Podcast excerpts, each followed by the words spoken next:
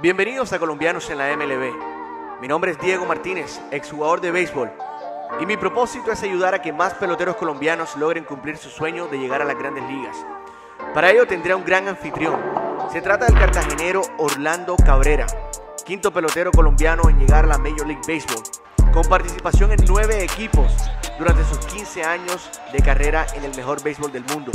Campeón de la Serie Mundial en el 2004 con los Mediarrojas de Boston, ganador de dos guantes de oro y nombrado como jugador defensivo de la MLB en el 2008, además de ser el propietario de la Academia de Béisbol. ¿Cómo están?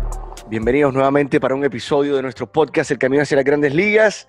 Nuestros anfitriones Orlando y Holbert Cabrera, ¿cómo están señores? Buenos días, Diego. Buenos días, Diego. Un saludo aquí a toda la gente y Holbert, ¿qué tal?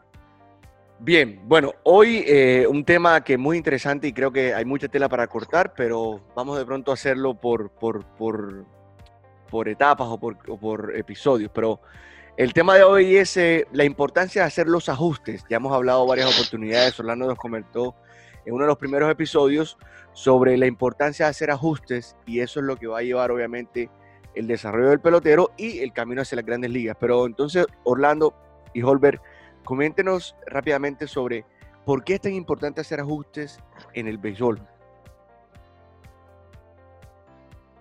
Ale, ¿o quiere que yo empiece?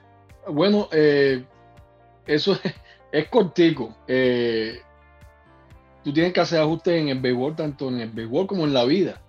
Si tú ajustes y sigues cometiendo los mismos errores, no vas a llegar a ningún lado, porque te van a dar solamente tantas oportunidades, tanto en el béisbol como en la vida. Eh, y si incurre en los mismos errores y en, la, y, en la, y, en, y, en, el mismo, por lo menos en el, bateo, en el bateo, si incurre nomás que querer estar puliendo la bola, estar puliendo la bola, los pitchers hacen el ajuste y te empiezan a tirar para afuera, para afuera, para afuera y tú no puedes batear. Eh, en el fildeo igual. Um, es solamente eh, el ajuste es como la forma como, como se ve el trabajo de jugador, como se ve el desarrollo. El béisbol es un, el béisbol es un, un deporte eh, que es más que todo eh, mental, es físico, pero es más que todo mental porque es una pelea mental entre el pitcher y el bateador, el bateador y el catcher, donde tú estás tratando de, jugar con la cabeza de, del contrario y tú estás tratando de descifrar lo que él está tratando de hacer.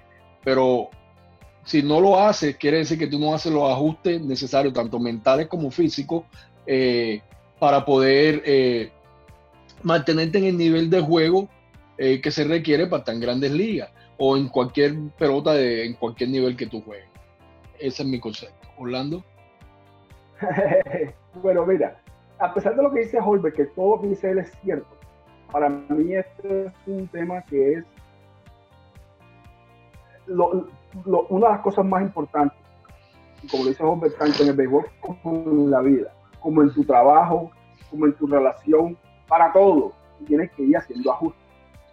Eh, te lo voy a decir de una manera, lo que está diciendo Jorge.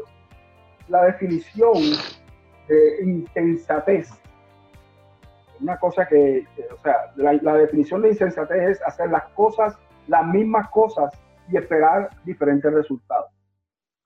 Tú no puedes hacer lo mismo todos los días y esperar que el resultado sea diferente. El resultado va a ser el mismo. Esa es la definición de insensatez a la gente que son locos. Por eso que tú ves la gente que son locos que hacen las mismas vainas todos los días. Y pero ellos están esperando que pase otra cosa. No va a pasar. No va a pasar. tú tienes que hacer este Pero tiene un problema. Mucha gente, mucha gente piensa que ellos no tienen que hacer ajustes. ¿Okay? Es un problema donde nos encerramos siempre y tú nos encerramos en, las mismas cosas pensando que no, este es mi trabajo, mi trabajo es este y este y este, yo no, casi no Pero si tú te das cuenta de que esas otras personas necesitan hacer un ajuste, eso quiere decir que tú también tienes que hacer un ajuste. Béisbol es una vaina tan bonita, ¿por qué? Porque tú todos los días, todos los días tienes esa oportunidad de hacer esto y ver resultados. Ya, en la vida hay veces que tú tienes que hacer esos ajustes, pero se va a demorar un poquito más. Y tú tienes que ser un poco más paciente. Este, y pueden pasar muchas cosas durante ese tiempo hasta que las cosas se empiecen a mejorar. El béisbol es, es bacano, es por eso, porque es todas las noches y todos los, todos los días tú tienes cuatro turnos, cinco turnos para tú hacer ese ajuste. En el otro, en el otro turno voy a hacer, en, en, el otro inning voy a hacer esto, cuando llegue a primera me voy a robar la base de esta manera. O sea, son tantas cosas, pero esos son ajustes tan pequeños, pero son tan esenciales para el crecimiento y la madurez de tu carrera, que si tú no los haces constantemente, todos los días, y ellos se están dando cuenta que tú estás haciendo esos ajustes, la carrera tuya se va a demorar muchísimo, se va a estancar en las ligas menores. Yo recuerdo ver eso precisamente. Sí, sí, sí, Orlando, eh, siguiendo con lo que estás diciendo, recuerdo en uno de los episodios cuando hablaste específicamente los niveles, o más bien, los tipos de ajustes que había que hacer en diferentes niveles. Eh, rookie, obviamente dice que los ajustes hasta, hasta rookie hasta, o hasta clase A, pero eh, que los niveles, los, ajustes se hacen después de, la, después de mitad de temporada, que es cuando tú puedes ver al equipo contrario, después viene doble A, que tienes que hacer el ajuste de pronto al día siguiente, eh, y, así sucesivamente. Pero. Ah, Diego, estás escuchando, Diego. ¿ah? yo, estoy, aprendiendo, estoy aprendiendo. Pero, ¿sabes por qué te lo digo, Orlando? Porque en, en, mi época, cuando yo estaba en ese proceso de firmar, eh, yo no sabía que yo tenía que hacer ajustes. ¿En qué sentido? Pues la formación era diferente. Bueno, tú tienes que correr ese 6-6 en las... Ese era mi ajuste. Tienes que correr 6-6 en las 60 yardas y, y, y tirar duro. O sea, para, como, como jugador de campo eh, y batear. Pero en el swing, en mi swing, nunca yo tuve una persona que me dijera, bueno, este es el ajuste que tienes que hacer en tu swing.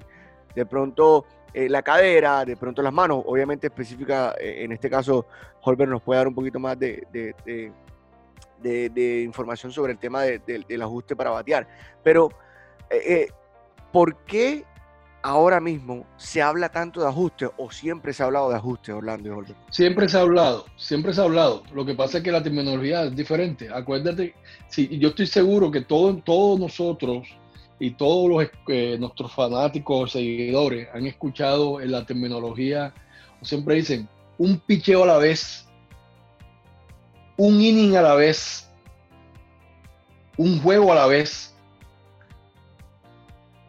Eso quiere decir, eh, tengo que hacer mi ajuste cada momento, cada, como dijo Orlando, cada momento de, juego, tú estás haciendo un ajuste mental, físico, eh, eh, tratando de, buscar esa, esa, ventaja sobre el contrario para hacerte mejor jugador. O cada picheo.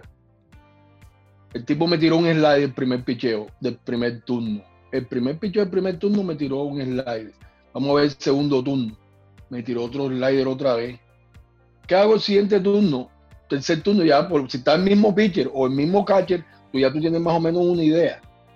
Vamos a decir que no te tiró el slider, pero te abrió con recta, te abrió con recta los primeros. El tercer turno, cuando el juego está, en, eh, cuando el juego está eh, eh, en lo más apretadito, que está como en el séptimo, en el, sexto inning, ahí viene la recta otra vez, ahí tú estás ready ya, porque ya tú hiciste el ajuste mental de que el tipo te estaba tirando, el primer pitcher te estaba tirando recta. ¡pum! Ahí está el palo. ¿Por qué? Porque tú hiciste tu ajuste mental. Eh, igual con los bateadores. Eh, va bateando Margachi Parra. Margachi Parra ganó dos títulos de bateo bateando todo 350 y entre tercera edición. ¿Dónde le tengo que jugar yo a no, Margachi Parra, Rolando? En el hueco. Uno, dos, tres, cuatro y cinco. Y eso no me lo está diciendo que el analítico. No, ese ajuste lo hice yo de tan de ver a Parra eh, en dos juegos seguidos ya dándome cuatro y por ahí. No necesito que el analítico me venga a decir, bueno, no, Parra hay que hacerle el shift para este lado. Porque si eso, el chilo tengo yo mental. ahí me puse en el huequito, ahí una más Parra. ¡Pam! Un batazo durísimo de dos, ahí lo tengo de frente, hago en primera base. Hiciste el ajuste. Ah, entonces, esa, esa, más que todo, esa es la, la, la, cuestión de, de, la parte analítica, es que ellos están tratando de quitarte de hacerte las cosas más fáciles como jugador, porque te están dando todos los papeles con, lo, con las tendencias con el dato. De, los, de los jugadores, las tendencias de los jugadores, eso es todo, porque te lo están dando en papel. Por eso, por eso era que, Diego cuando tú me hiciste la pregunta esa del chef, de lo que hacen ahora los, los jugadores que se meten una, una vanita y, y te, Los outfield, los outfield, los da No. Eso todos, los todos, los los y los, y los infielders también, todos. Todos los Por eso, pero eso da risa porque ellos nada más se van a mover a tres bateadores. Tú Ajá. tienes que meterte esa vaina en el bolsillo. Sea, eso es algo que tú sabes, eso es algo que a ti te lo dicen Tú deberías saberlo como jugador. cinco minutos y ya tú tienes que saberlo. Porque en ese momento, ya sí, yo sé que es televisión y es béisbol, que a ti te da tiempo de la vaina y mirarla, pero como una como fanático, como yo siendo fanático, yo lo primero que voy a pensar es que tú eres un estúpido. Un estúpido que no puede retener ese poquito de, ese poquito de, de- de- de- de- de información. de información. ¿Entiendes? Eso, eso para mí, eso da risa. Entonces, pero hablando de esos ajustes, eh, y, y quiero que no lo cojan personal, porque no es personal, es más consejo lo que yo estoy dando. Es más consejo lo que yo le estoy dando. Todo el mundo tiene que hacer ajustes, todo el mundo. En el béisbol, todo el mundo, todo el Todo, mundo. todo, todo. Nosotros mundo, los el coaches, el scout, coaches, todo el mundo tiene que hacerlo. todo el mundo tiene que hacerlo. ¿sabes? Como consejo. Y por eso se lo digo, yo se lo mando, esto que estamos hablando, se lo mando a todos los estados de Colombia. A todos los entrenadores de Colombia. Ustedes tienen que también hacer, tienen que ser. Mira, yo conozco una persona, un cliente mío, es muy famoso, el tipo, cliente mío. Él me dijo a mí, óyeme, yo no trabajé, yo no trabajé tanto para ser mismo. Así mismo Ah. me lo dijo. Yo no trabajé tan duro para hacer, para hacer lo mismo, para ser mismo. Yo dije, wow, eso, óyeme, eso tiene tanta sabiduría. Sí, correcto. Profundo, profundo. Si ustedes piensan que ustedes están trabajando tan duro y ustedes están escauteando y haciendo, hagan su ajuste. Ajustense. Óyeme, en vez de hacer yo esto ahora con este pelotero, la próxima vez que yo vaya a escautear, si este pelotero no me resultó como yo pensaba, porque acuérdense de algo, cada vez, aunque, aunque su jefe les diga, aunque su jefe les diga, óyeme, yo te estoy pagando para que te equivoques, eh, sí, esto lo está diciendo así es para que tú tengas confianza. Pero el pelotero que tú escojas en Colombia, ese pelotero tú estás pensando que va a ser grandes ligas. ¿Ok? Y si tú te estás equivocando constantemente, haces ese ajuste. Al tu ajuste, dice, oye, espérate, ya estos peloteritos que yo estoy firmando de esta manera, así, de esta manera, no me están funcionando. No me están caminando. Déjame, déjame yo hago esto, déjame buscar esta cosa, déjame hablar más con la familia antes de yo firmar aquí, déjame hablar. Esos son los ajustes. Ustedes no tienen que esperar que el jefe suyo o allá arriba la filosofía cambie para ustedes cambiar. Lo mismo con los entrenadores. Oye, si los jugadores se están desarrollando muy tarde, ¿qué tengo que hacer para que mis jugadores se desarrollen más? Eh, temprano. uno hace pequeño. Y eso va a ayudar al béisbol, porque va a ayudar al pelotero. ¿Ok? Y Yo fíjate- constantemente tengo Ah, sí, sí, sí. Termina hablando, perdón. Eh, No, no. Yo, Yo voy a poner un ejemplo personal. Mi, primero, mi pri- primer año dirigiendo en Estados Unidos, eh, todavía yo tenía, eh, eh, era un poquito muy impulsivo, mi primer año dirigiendo. El segundo año, ya todo se me hacía más fácil y, pensé- y las cosas las pensaba más rápido. Y sabía cómo manejar mejor, pero porque hice ajuste. Que me funcionó el año anterior, que no me funcionó. eh, la forma de hablarle a los, a los umpires, me cambiaban jugadas, eh, decisiones, nada más con la forma de, tratarlos a ellos, de hablar con ellos. O eso es hacer ajustes, tú vas haciendo tus ajustes, tú vas mejorando en cada cosa que tú estás haciendo, eh, eh, lo que tú estás haciendo en la vida.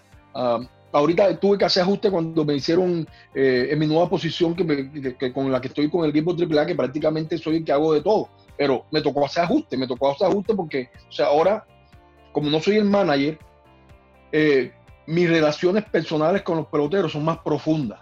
Porque el manager tiene que tomar decisiones donde tiene que hacerlas. Yo no tengo que yo no tengo esa responsabilidad. Entonces, mis, mi, mi nivel de comunicación con, lo- con el jugador eh, eh, va más allá, inclusive de la- del béisbol. Ellos me buscan a mí para consejos personales, eh, cuando tienen problemas necesidad, al que buscan es a mí, no buscan es al manager, porque mi relación y el nivel de comunicación que hay entre mi persona y el pelotero es mucho más profunda que la del manager. Eso me ayuda a mí a que el año pasado tuviera un tremendo, un, un, tremendo nivel de desarrollo con mis peloteros porque me confiaban en mí más. Me creían todas las cosas que yo le decía, vamos a hacer esto, estás haciendo esto, hay que hacer este ajuste, vamos a trabajar en esto y en esto y en esto. Eh, eh, me tocó hacer esos ajustes, pero vi, como dice Orlando, vi los frutos de haber hecho el ajuste necesario en el tiempo necesario. Yo estaba, ahorita Holbert también mencionó, mencionó eh, yo, algo que yo podía decir, Orlando, y, me confirman, me corrigen, es tipos de ajustes en el juego. Los, los, ajustes físicos, ya sea en tu preparación, en todo lo que tiene que ver con, con, la parte de tu cuerpo, el ajuste mental, que ya lo había hablado Holbert en tema de los picheos, reconocimiento, análisis de la situación, y, una, y, una, y un ajuste también de pronto mecánico o no sé si, se puede decir mecánico o, a nivel técnico, perdón, técnico, de todo lo que tiene que ver con, con, las jugadas, con los movimientos y todo lo demás. Pero, eh, Orlando, te pregunto, en, tu carrera, ¿cómo viviste los ajustes y específicamente en el ámbito defensivo, esos ajustes en tu, en tu, en tu técnica, cómo te lograron llevar a ganarte par de guantes de oro? Bueno, eh, primero, déjeme decirlo, o sea, eh, hay, mucha gente que no sabe. Si tú no estás en mi círculo, tú, no sabes.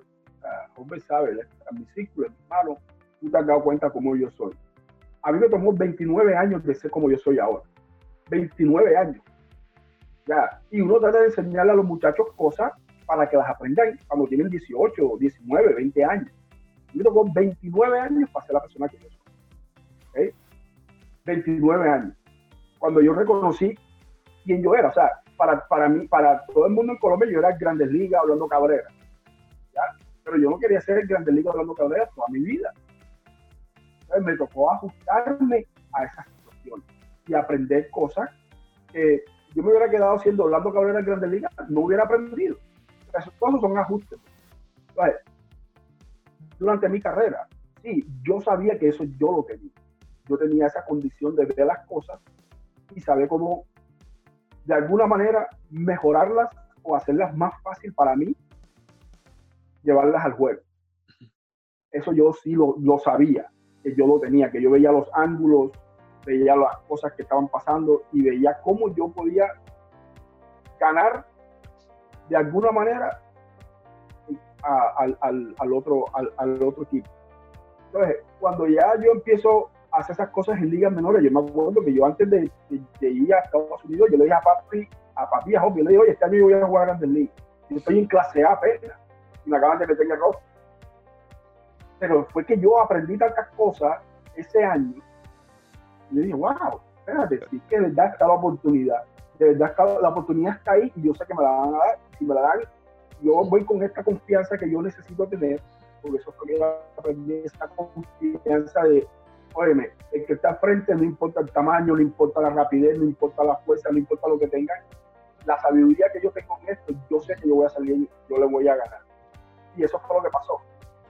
Entonces, es importante, importante que aprendan cómo estos ajustes pueden ayudarlos a ustedes a ser mejor. Y en el terreno, tú tienes que ajustarte a lo que, a lo que te viene, lo que está diciendo Holder, quién está bateando, qué pitch está pichando, cuánta, cuánto tiempo se demora para tirar pajón cuando hay hombre en primera. La situación de juego. exacto, el code de tercera base. ¿Qué señas son las que está dando? Me le voy a robar la serie. O sea, siéntele tiempito, 5 o 6 minutos, sentado, en vez de estar hablando tú con el que está al lado ahí, hablando de cualquier cosa, entonces está hablando de lo que está pasando. Y te lo apuesto que, mira, yo no jugué nunca, oye, nunca, nunca. Yo jugué con un jugador que estuviera pendiente de juego que no hubiera llevado a Grandes Ligas. Nunca.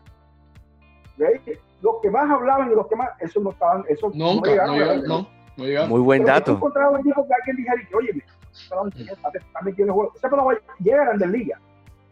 Llega a Grandes Ligas, aunque, aunque no llegue por un poco de tiempo, pero llega. Pero llega. Porque el pelado está viendo cosas, está anticipándose a lo que está sucediendo. Anticipándose. Ah, ahí como dice Orlando, nada que para, para añadir eh, lo que está diciendo Orlando de lo, de lo del en el dogado, yo lo aprendí en grandes ligas. y, lo aprendí, y eso me hizo a mí mejor bateador. Lo aprendí de un, de un salón de la fama que es Roberto Alomar, yo se lo, yo se lo dije hablando. En las cosas que de pronto un día estamos en, yo no estoy jugando y Robert está empezando el juego y me dice él, ¿viste eso? Y yo, ¿viste qué? Y yo buscando para todos lados así, ¿viste qué? Cambio. Pa, chutito tiró cambio. Yo, qué? ¿Tú qué? Recta. Y yo así como, yo, pero este man es brujo, ¿qué? Y yo, Robert, pero ¿tú qué? ¿Tú, cómo, ¿Tú qué haces? Y me dice, tú no ves que yo nunca estoy hablando con nadie aquí, cuando está empezando el juego. Y ya yo tengo 12 años en esta liga. Ese tipo cuando hace esto, chequeale el guante, cuando hace eso va a tirar el cambio, cuando hace esto va a tirar la recta, cuando vas aquí va a tirarle el aire. Oye, yo así como, te manché embustero. Pero me agarra y me dice, ponte a mirar para que tú veas, que tú vas a empezar a ver, los ojos se te van a abrir de verdad. Es como que se te quita una, si tienes los ojos llenos de la araña, se te quitaron la araña y de pronto tú, ay, míralo ahí, ¿verdad? Y yo empecé a ver, y yo empiezo a ver todos los días, todos los días, todos los días, y empiezo a darle, y empiezo a darle, hasta que esa vaina automático. Yo estaba, yo podía estar bateando o estar en el sí, y yo de pronto, ah, mira, el tipo está haciendo esto.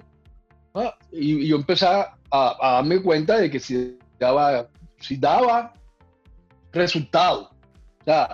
pero eso fue un ajuste más que mental y técnico, porque sí. Eh, tú sabes que tú estás ahí y tú estás nada más que mirando, mirando, mirando, mirando, mirando al tipo, mirando al tipo. Eso toma tiempo también para uno, para que... No es de la noche a la mañana. No de la noche a la mañana, no pasa de la noche a la mañana, entonces para que tu mente se ponga de acuerdo con los ojos, lo, con lo que tus ojos están viendo y de que esa es la decisión. Si el tipo está haciendo eso, vamos a ver, vamos a hacer entonces ahora el ajuste porque va a tirar un cambio y tienes que quedarte un poquito más atrás. Entonces ese es el ajuste tuyo bateando ya hablando acá a la ofensiva, eh, pasando de la defensiva de Orlando a la ofensiva. Sí. En Grandes Ligas no hay un tipo que te haya bateado que, nunca se haya, que, no diga que no se sentaba en picheo. Tú no lo puedes, Orlando, sí o no. Tú alguna vez te pusiste a batir. estoy, buscando la bola. Esto, oye, ojo para los muchachos jóvenes. No, porque aquí es donde yo voy a decir, porque ya yo le vi la rotación a la bola y es el slider. Y ahora ya yo sé qué tengo que hacer mi hermano, no te da tiempo. Eso es mentira. mentira. Porque tú ves que llega Grandes Ligas, tú que tú ves que llega Grandes Ligas y no batió, era porque ese era el que se ponía ahí que ahí viene la mano por arriba, viene la red, no sé qué, voy a ver si reconozco el pillo, pa, strike, uno. Gente, no reconoce ese, pa, dos. Mi hermano, eso no te da tiempo. Busca un picho, siéntate y ten la confianza de que en alguno de esos tres, cuatro pichos que te va a tirar, te va a tirar ese y no lo pele. Eso, eso es todo. Exactamente, es que hay una cosa que los pelados no saben, y es porque nunca han jugado. Es que, es que o sea, los pelados que han firmado conmigo, o sea, ellos me llaman, ah, mira, mírame, mírame el swing, mírame cómo hago aquí, mira cómo yo cojo la bola, y le digo, oye, ¿ustedes creen que eso es así? Yo si yo te digo que el swing está bonito, y te vas de 4-0 y no vas a batear, no vas a echar la culpa a mí porque yo te dije que el swing tuyo está bonito. Es que eso no es lo que es la perfección del swing no es lo que te va a hacer a batear. Es la rapidez con que tú hagas eso ajustes. Y lo que está hablando Holbert. Y una vez, temprano en mi carrera, yo creo que yo tenía como, como dos años en Grande Liga, dos o tres años en Grande Liga. Y, y fuimos a jugar contra los Mets. Y, Mike Piazza, teníamos el mismo agente, me dice, Mike Piazza yo lo había llevado a, Colombia, había, acabado de venir de Cartagena. Y Mike me dijo, oye, nos estamos, vayamos a jugar a Nueva York, llame que te voy a buscar. El tipo mandó un carro para irme a buscar, yo fui a, estaba con él. Es más, acababa, él batió un año como 360. Con, 337. No, 360 batió él una vez con los Dodgers. Un animal. Con 35 oh, to, Tony Wynn ganó ese título bateo con, con, con 370 y pico. Sí. Y pico, o sea, no, hay una exorbitante. yo le digo, oye, y viene acá y viene, ¿cómo tú sabes? O sea, ¿qué es lo que tú ves? ¿Cómo tú estás? Yo le estoy preguntando a más porque yo quiero aprender algo de bateo. Claro. Y más me dice, no, lo que pasa es que yo tengo la habilidad de ver la bola saliendo de la mano del pitch. Y no. Yo decía, pues tú estás un robot, será porque no jodas. ¿Y quién puedes? Te vamos a un planazo. Exactamente. Y dije, ¿cómo tú puedes ver eso tan rápido? O sea, ese movimiento cuando el pitcher va a tirar la bola es tan rápido que el ojo humano no puede, no tanto verlo, pero slowing down, o sea, moverlo en cámara lenta para tú saber fotográficamente qué viene, qué picheo viene cuando tú ves la rotación de, la mano. O sea, es imposible. Eso es lo que me está diciendo a mí él. Yo digo, wow. Tú ves el picheo cuando sale, que sí, yo veo cuando el tipo tira la bola, el rota la potencia, es recta, de... de ahí en adelante me empiezo a ver a Piazza, te das cuenta, Mike Piazza cuando le tiraba recta adentro, Mike Piazza... No bateaba. Partido. No bateaba. Y cuando él, cuando él le daba la bola adelante, era que siempre un picho rompiente que ya el, bate de él venía ya demasiado adelante en la zona de strike. Como el bate iba con bate tan grande, 35, él le daba la bola bien en la cara, en el hueco. Y yo me acuerdo que yo le hice jugada en el hueco a él, todo lo que tú quieras, todo lo que tú quieras. Y él me decía, oye, me, decía, caballito, caballito, get out of the way, get out of the way.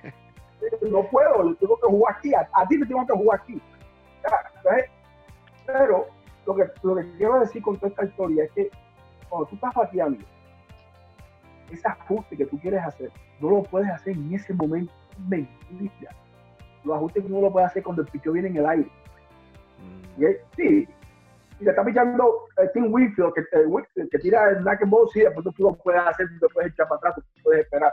Pero cuando tú estás pasando tan rápido, ese ajuste tú tienes que hacerlo antes de ese picheo.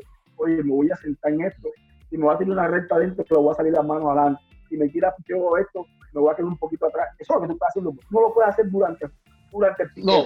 En el aire tú no puedes hacer eso. ¿Okay? No lo puedes hacer. Y la única manera de aprender es, todas estas cosas es jugando. Por eso yo siempre se lo he dicho, jugando. Mira, eh, eh, son tantas eh, cosas que, uno ve, y yo se los digo, o sea, yo duré 29 años. Orlando Cabrera de pronto se leyó tres libros. De 29 años a los 45 años, yo me leyó más de 500 libros. Y yo lo que he aprendido en esas cosas es que todo el mundo, todo el mundo, todo el mundo está en la vida es aprendiendo. Correcto.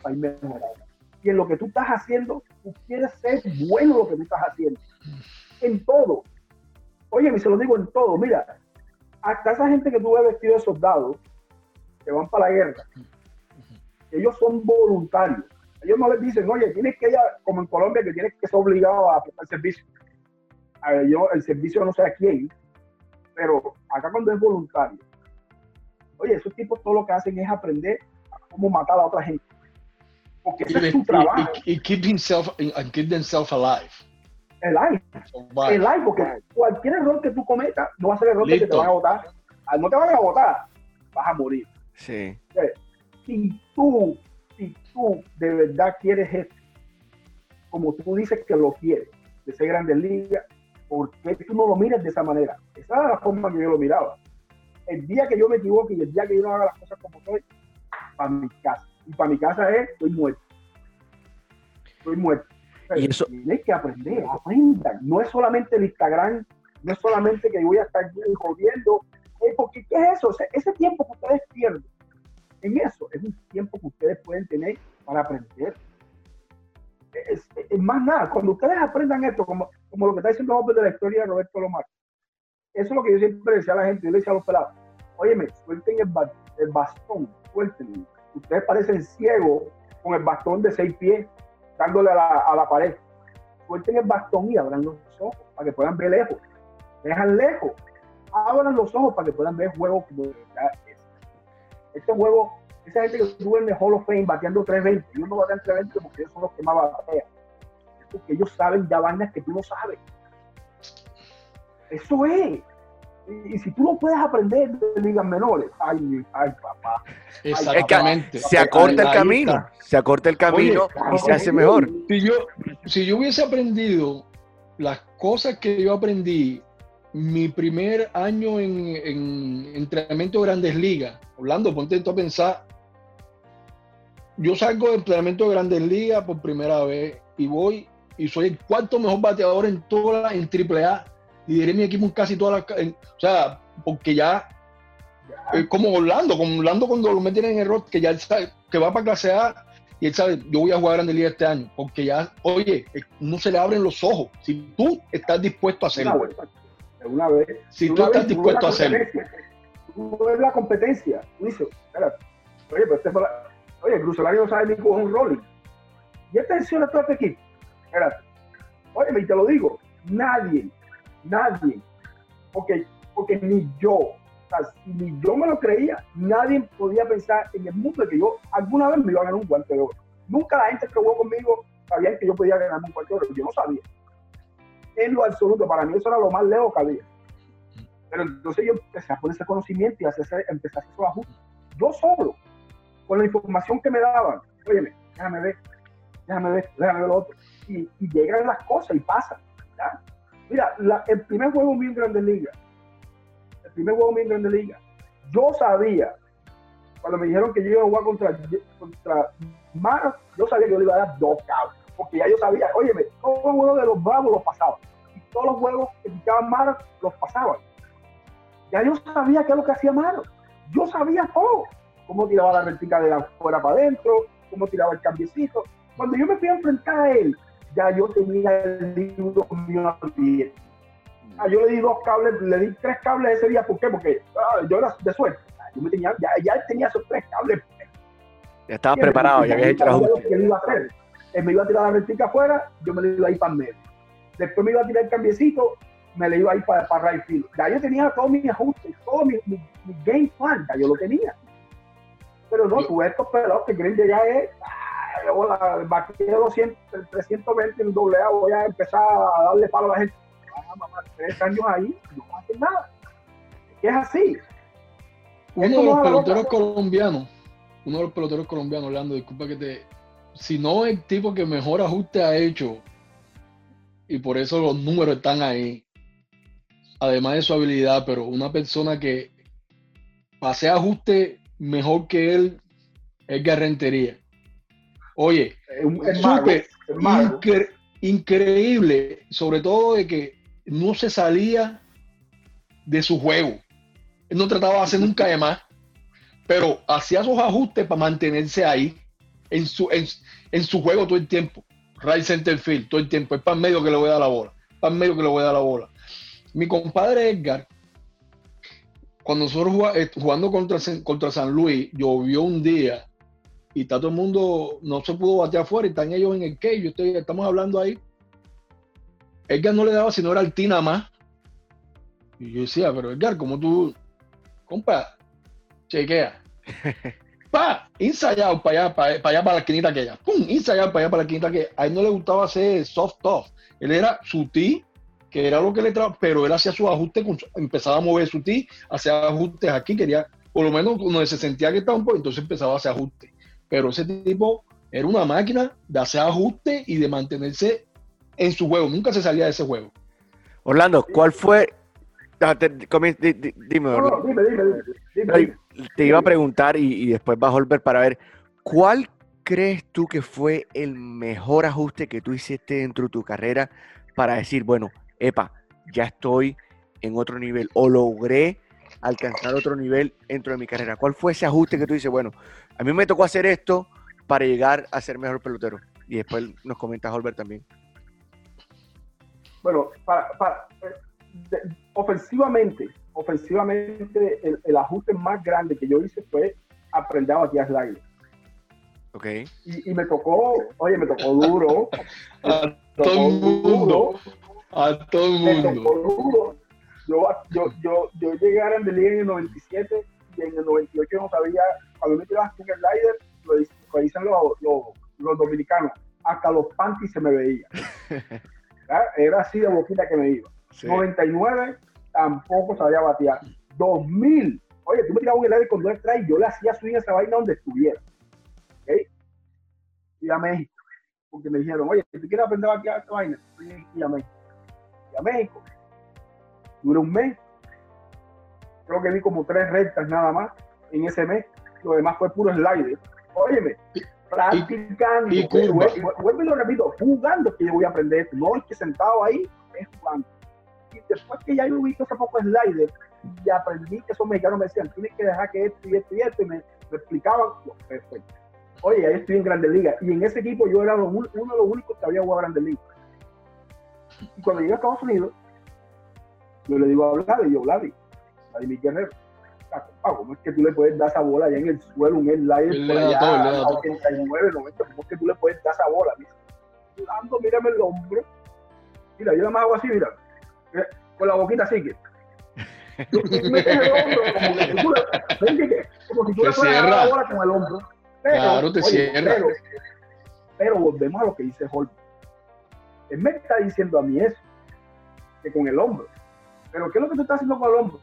Él está sentado en el aire. Claro, él está, está preparado. ¿Entiendes? Él lo está buscando. Ese es el picho que él quiere ir a batear. Pues, si tú metes ese hombro ahí, tú lo que vas a batear es puro pichón rompiente. Todo lo que venga suave, todo lo que venga bajando, todo lo que venga echando para allá, tú lo estás, lo estás buscando, ya tú estás ahí.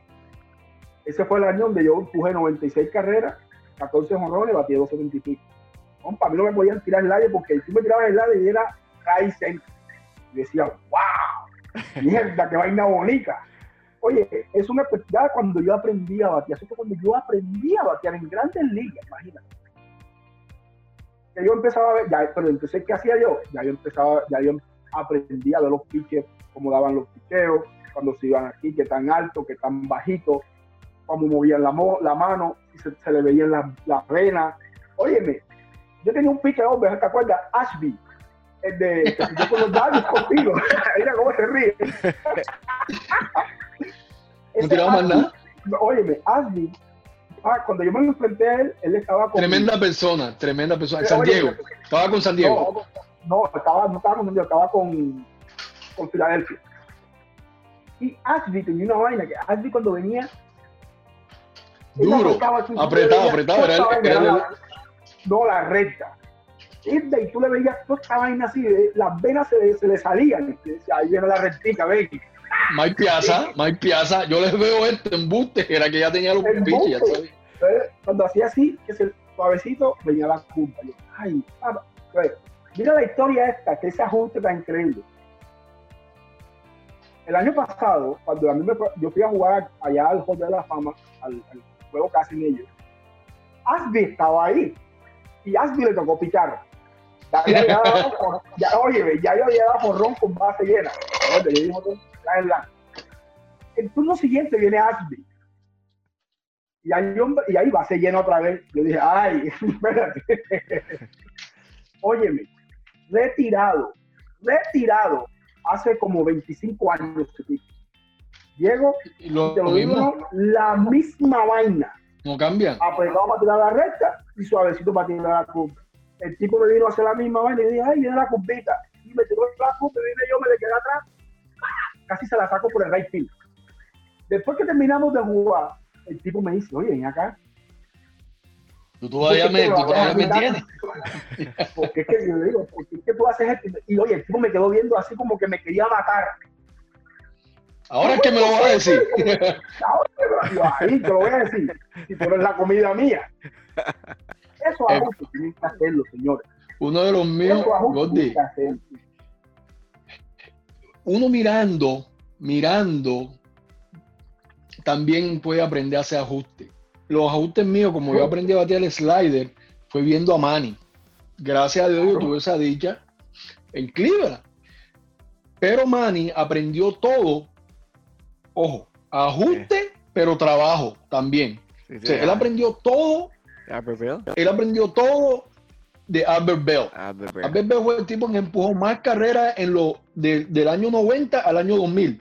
Nadie empujó más carreras en Grande Liga que ese tipo. Búsquenlo. Nadie.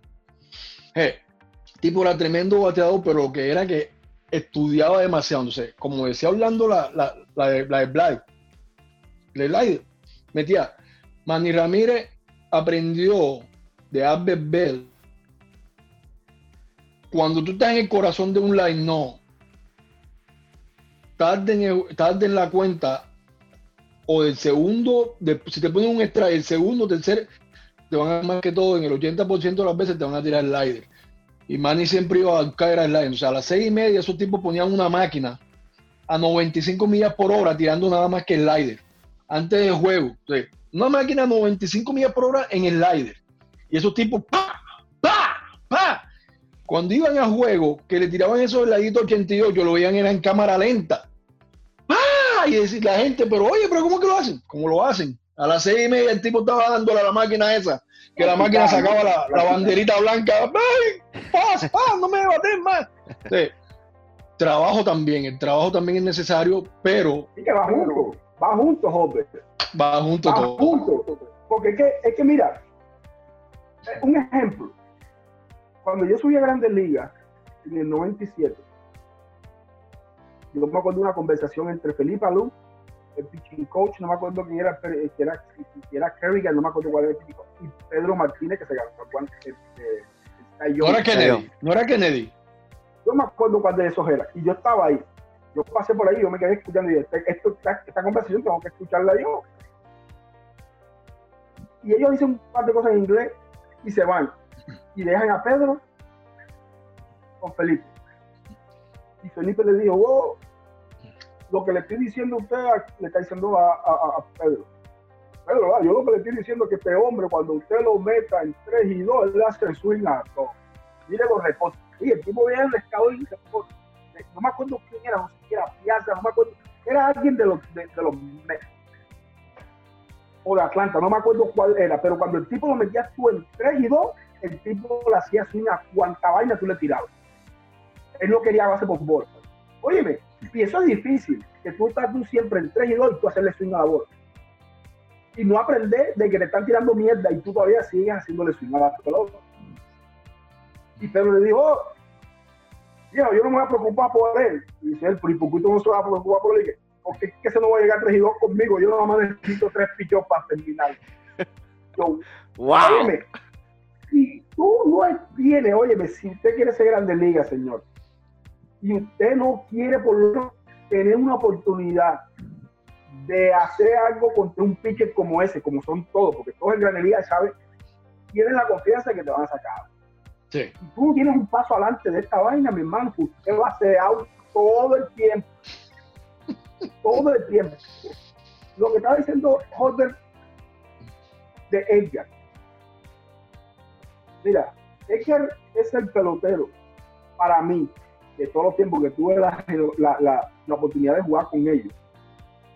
El único pelotero para mí que más parecido tenía a Derek Jeter. Estoy diciendo de que Edgar era un bateador de Ray Center. Y para que Edgar se saliera de ese Ray Center, tenía que pasar, un pillo tenía que ser rompiente en, la zona, o él tenía que estar buscando la recta adentro. Tenía que pasar muchas cosas para que él pullara esa pelota. O sea, y se mantuvo en su juego toda su carrera. El Gire, eso es lo que a mí más me asombraba de Gire de que De nunca fue, trató de ser otro pelotero con todas esas superestrellas que él tenía. De nunca dijo voy a batir 30 jorrones este año o voy a hacer 40 bases robadas este año. Era el mismo De y para right todos los días. Daba tres todos los días. Para allá para right 200 y todos los años. ¿Ya me entiendes? Edgar tenía ese ajuste que tenía Edgar era lo más impresionante para la edad que tenía cuando llegó a la liga él nunca se salió de ese juego, nunca. Y tú sabes lo difícil que es eso. Sí. Oye, solo una cosa más difícil, tú mantenerte en lo mismo. Aunque te esté dando resultados, el juego te cambia, porque hay juegos cuando te bajas de 20-0, dices, tengo que cambiar, óyeme, lo mismo, lo mismo. porque sabía que esa hacían los ajustes pequeños en ese momento. ¿Y cuáles eran los ajustes pequeños? Espérate, me, me estoy quedando demasiado atrás, déjame bajar un poquito más tirar la labor un poquito más el Punto de, el punto de contacto, moverlo un poquito más. Un poquito, pero pequeñito, eran, eran Cosas mínimas, cosas mínimas. Cosas mínimas. Cosas mínimas pero que son, exacto, que, que, dan grandes resultados. Milimétricas. Sí. Eran milimétricas las cositas que hacían ellos. Entonces, pero lo que quiero decirle a ustedes, no es ustedes ven a Edgar ahí, ustedes me ven a mí, ustedes ven a mi hermano, ustedes ven a Derek ustedes ven a toda esa gente que jugaron en la liga. Ellos no jugaron porque Dios le dio esa vaina. Es esa vaina. Eso a mí, crean en lo que ustedes quieran creer, pero eso es trabajo. y vean lo que está pasando. Hagan su ajuste. Hagan su ajuste. No, no van a jugar Grandes Ligas, no van a jugar. Se los digo aquí mismo, no van a jugar.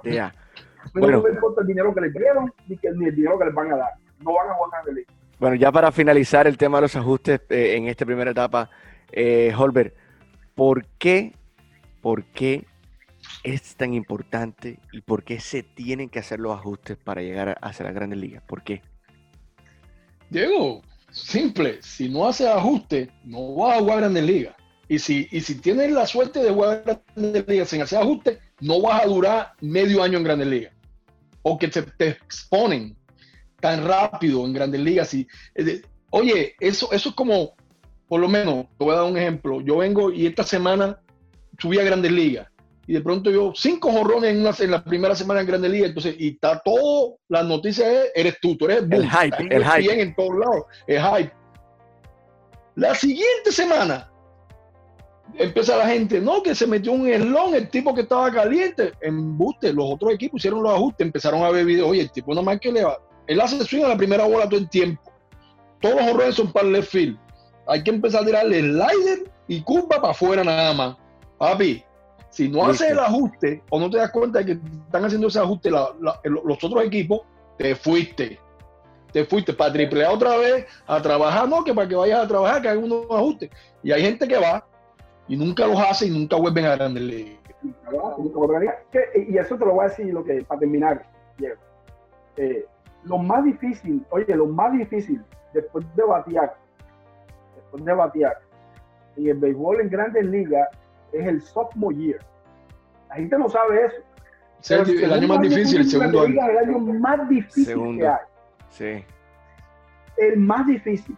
Y si tú vas por, por cuando tú te das cuenta los eh, las estadísticas, el segundo año de todo el mundo, de todo el mundo, o de casi todo el mundo, es más bajo que todos los años que tú has tenido después en Grande Liga, o el primero el segundo año es el año de los ajustes. Todo el mundo dice, ese es el año de los ajustes porque el mundo entero se va a ajustar a ti. Hasta los periodistas se van a ajustar a ti. Si tú hablas o no hablas. Oye, todo el mundo se ajusta.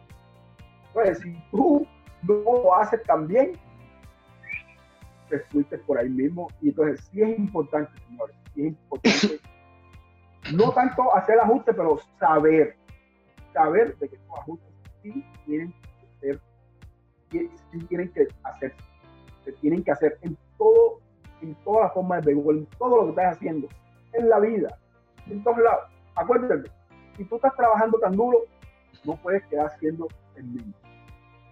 Perfecto. Una, cosita para terminar, yo necesito, o sea, ahorita que Orlando dijo eso, para mí, para mí, más mi persona,